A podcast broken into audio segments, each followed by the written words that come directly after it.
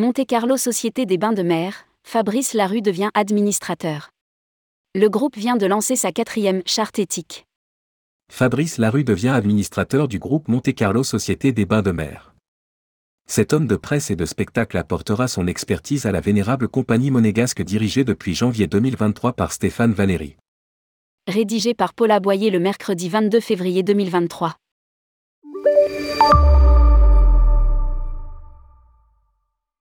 Fabrice Larue rejoint le conseil d'administration du groupe Monte Carlo Société des Bains de Mer, en qualité d'administrateur.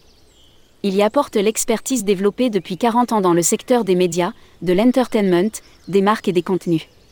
En effet, après avoir travaillé 10 ans dans la presse, Fabrice Larue a enchaîné avec une expérience de 9 ans dans la radio notamment comme directeur général de Radio Nostalgie et vice-président directeur général de Génération Expertise Média, GEM, régie publicitaire de Radio Monte Carlo et Radio Nostalgie.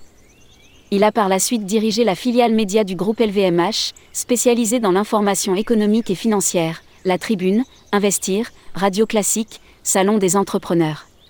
Depuis plus de 22 ans, entrepreneur dans l'entertainment avec sa société FLCP, Fabrice Larue a créé Noan, aujourd'hui filiale de TF1, la première société de production audiovisuelle française. Il a contribué à porter la création de marques françaises à l'international telles que les séries Braco ou Versailles, Plus belle la vie, entre autres. Une quatrième charte éthique. Le groupe Monte Carlo Société des Bains de Mer est dirigé depuis le 24 janvier 2023 par Stéphane Valéry, président délégué, qui a entamé une réorganisation de la gouvernance de la société pour la mettre en phase avec les nouveaux objectifs de l'entreprise. Convaincu de la nécessité d'évoluer vers un luxe de plus en plus éthique et responsable, Monte Carlo Société des Bains de Mer est engagé dans une politique volontariste en matière de transition énergétique, consommation des ressources et déchets, gastronomie locale et préservation du patrimoine naturel. À cet effet, le groupe vient de lancer sa quatrième charte éthique. Lire aussi, durabilité, Monte Carlo Société des Bains de Mer se fixe de nouveaux objectifs.